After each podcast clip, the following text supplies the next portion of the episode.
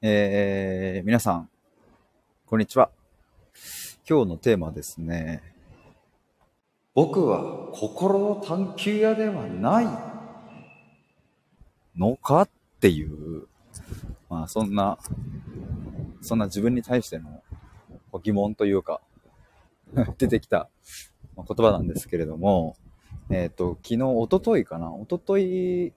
ちょっとこう夜寝てる時に、まあいろいろこう自分の中で考えがわーって浮かび上がってきて、で、まあ結論何があったかというと、えっと、自分は、その、今自分のサイトにあなたの本音一緒に探しますという言葉にしているけれど、なんかそれだけをやりたいわけじゃないというか、もうちょっと言葉があるよなっていうことを、そのまあ夜中に思ってですね、まそれを今自分で運営している探求アトリエという、その、オンラインコミュニティの中にですね、まあいろいろバーって書き出したんですよ。で、まあ皆さんもね、それをこう読んでいただいたりして、メンバーの皆さん。で、それがまあ一昨日あったんですけども、えっと、昨日ですね、その僕の投稿を受けて、僕自身がその探求アトリエの中で URL 限定ライブを開いて、で、そこでまたバーって自分の思ってることを聞いてもらって、まあいろいろアウトプットしてみたりとかしたんですよ。まあ、つまりこの2日間で、僕はこう、今までずっと模索しながら言葉を探し続けてきた、その、まあ、心の探求やだったり、あなたの本音一緒に探しますっていう言葉が、これ違うぞみたいな、なんか一回自分でそれを瓦割りみたいにバチンとぶち壊してみたんですよね。なんかこれ違うと。で、まあなんかその、今回のこの収録もですね、まあ、結局、心の探求屋ではないっていう、まあびっくりはてななので、まあ結果結論はよく分かってないんですけども、ただ気持ちとしては、うんと、違うのかもっていうのが出てきたという感じですね。ただでも唯一、なんかここだけは揺るがないなみたいなものとしては、こう、この2日間でね、自分で壊してみたりして分かったのは、壊れなかったのはやっぱ探求するっていうことなんですよね。ここはなんかずっとあるというか、で、じゃあ果たして何を探求するのかみたいなところが、まあ、少し自分の中で鮮明になってきた感じはするんですけれど、えー、何かというと、まあ、それは悩みとか問いとかそのものを探求するっていうことですね。例えばその、そうだな、なんか、自信がないとか自己肯定感がないという悩みだったり、まあ、もっと言えば、こう、なんだろうな、筋肉をもっとつけたい、今あんまりないっていう悩みがあって、筋肉をもっとつけたいっていうね、そういう悩みとか、思いとかあると思うんですけれども、まあ、それらを解決するような、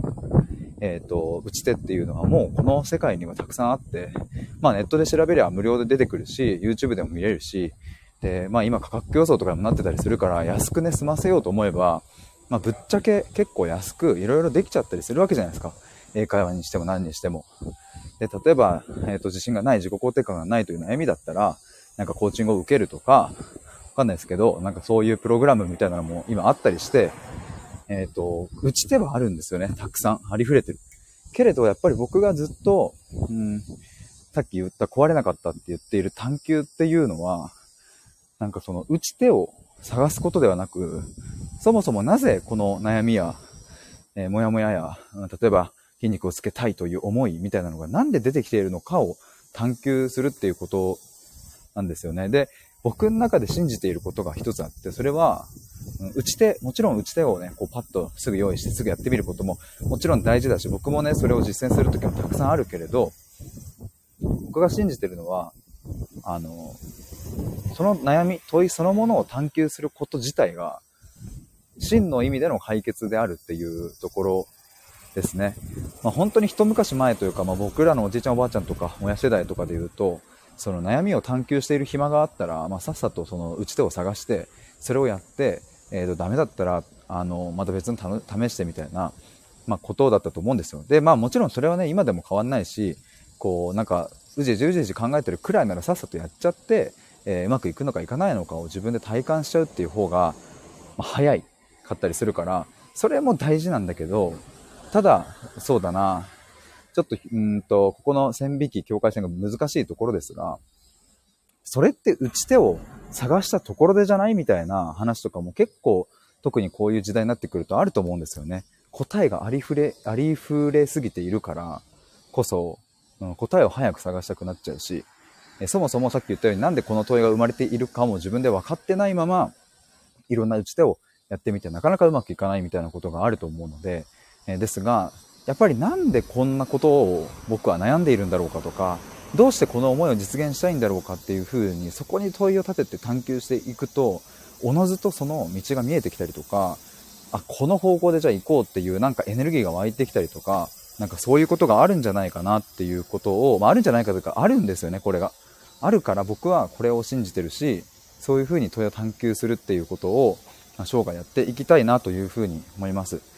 ちょっと一つなんか僕がパッと今思いついた例で言うと、例えばじゃあ学校でね、人間関係がうまくいってませんみたいなことが仮にあったとして、じゃあその解決策としてじゃあ転校しちゃうっていうのはすごくいいと思うんですよね。転校しちゃえば世界は変わるし、また人間関係に力築けるから、それが劇的にその人、その、まあ、小学校にしろ中学校にしろ、その子の何か、うん、ものすごい劇的なあの解決策になるっていうことは全然あり得ると思うんですが、でもちょっと待てみたいな。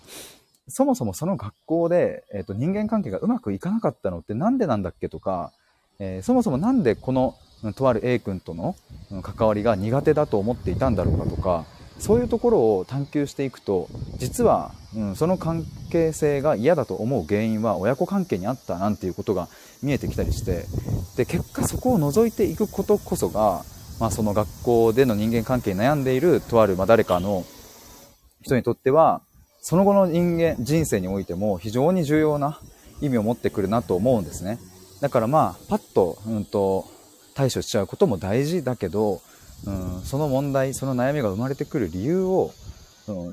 じっくり覗いてみるっていうことは、うん、時間もかかるかもしれないしいつその効果が現れるかもわかんないしぶっちゃけその悩みを探求したからあだから今こうしてこう解決できてるんだって思える瞬間が来るかもわからないけれどでもそれでも僕はここにとても価値がある意味があると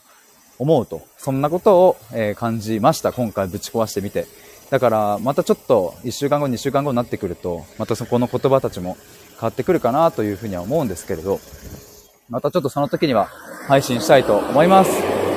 ということで、え、僕はこれから、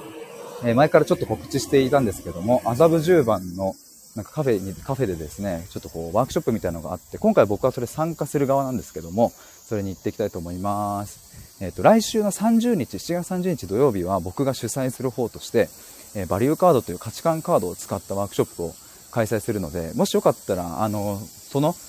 案内のリンクも、あの、概要欄に貼っておきますので、ぜひ覗いてみてください。ということで、以上です。行ってきます。バイバイ。